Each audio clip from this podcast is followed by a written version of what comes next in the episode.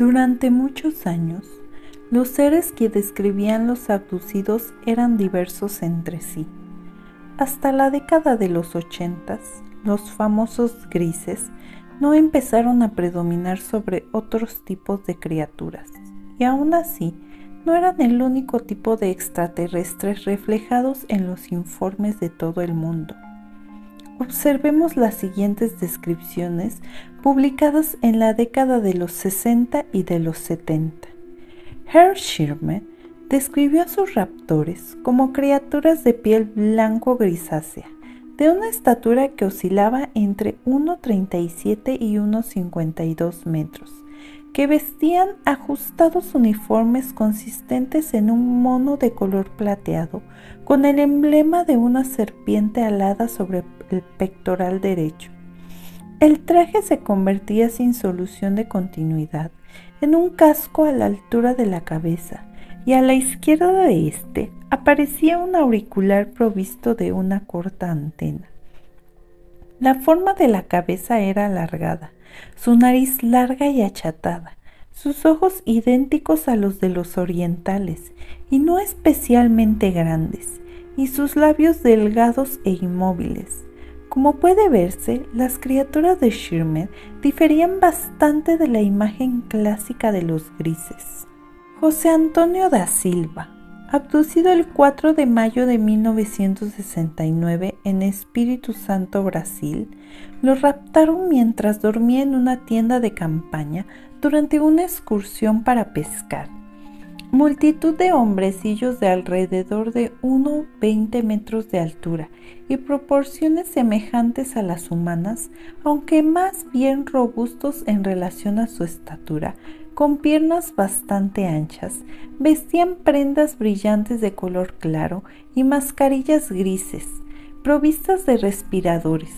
Después de un viaje interminable, a bordo de una nave formada por un cilindro vertical, flanqueado por dos platos soperos o platillos. Da Silva fue llevado ante doce homúnculos con la cabeza descubierta. El profesor Bran Alexio, investigador del caso, describió la criatura que aparentemente lideraba el extraño grupo de este modo. Era un ser muy peludo, la cabellera rojiza y ondulada, le llegaba hasta la cintura y la espesa barba más abajo del estómago. Sus cejas, de dos dedos de espesor, recorrían su frente casi de una sien hasta la otra sin interrupción. Su tez era extraordinariamente pálida y sus ojos redondos y más grandes de lo normal tenían un tono verdoso que recordaba al de las hojas cuando empiezan a marchitarse. La cavidad orbital era muy profunda y esclerótica, más oscura que el resto de la tez. Sus pupilas eran muy oscuras, apenas parpadeaba. José Antonio no vio en sus ojos nada que recordase a las pestañas. La nariz del hombrecillo larga y puntiaguda era más grande que la nuestra. Sus orejas también eran más grandes, pero más redondas por el borde superior. Su boca era ancha y a José Antonio le recordó la boca de un pez. No vio un solo diente en ninguno de los seres que lo raptaron. Las criaturas se expresaban con sonidos profundos y guturales. Con José Antonio se comunicaron por señas y a través de dibujos trazados en una pizarra de color claro. Parece que tuvo más facilidad para entender lo que intentaban explicarle después de haber ingerido un amargo brebaje verde oscuro que le ofrecieron.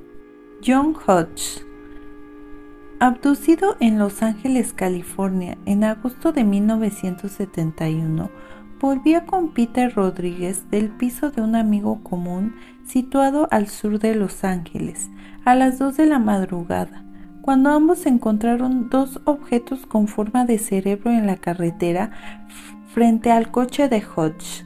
Parecían seres vivos y por su estatura llegaban a la cintura de un hombre normal.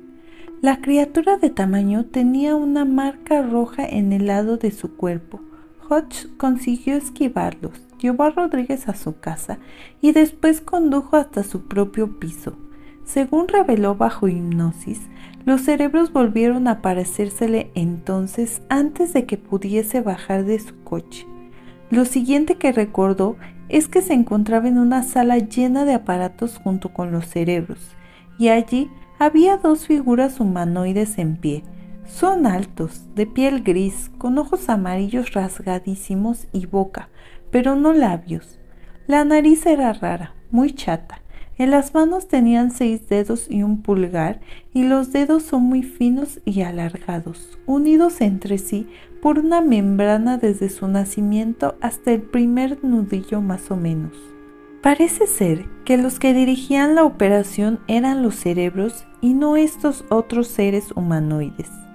Durante la abducción se anunció a Hodge que la Tercera Guerra Mundial tendría lugar a principio de la década de los ochentas y que tras ella llegarían el desarme nuclear y los contactos oficiales con los ovnis en 1987. Hasta aquí, la abducción seguía el mismo esquema de las abducciones típicas.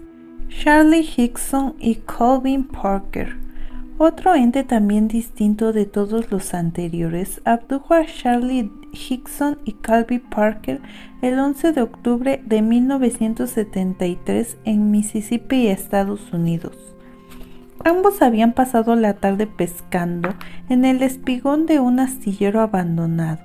A eso de las nueve de la noche, Hickson se dio la vuelta para buscar más cebo y escuchó un sonido semejante al que se produce cuando se abre o cierra una cremallera. Entonces vio una nave con forma de pez y color azul grisáceo suspendida en el aire a poca distancia del suelo se abrió una compuerta y de ésta salieron flotando en dirección al punto donde se hallaban los pescadores tres criaturas de más o menos metro y medio de estatura. Según palabras del propio Hickson, su cabeza parecía salir de entre los hombros directamente, sin cuello, y de ella sobresalían unos 5 centímetros algo semejante a una nariz. A cada lado de la cabeza, en en el lugar que ocupaban las orejas, tenían una prominencia parecida a su nariz. Justo debajo de esta última se encontraba la boca, o una hendidura que recordaba una boca. Los brazos parecidos a los humanos eran desproporcionadamente largos en relación al tronco. Las manos eran como manoplas, las piernas permanecían siempre pegadas la una a la otra y los pies eran como elefante.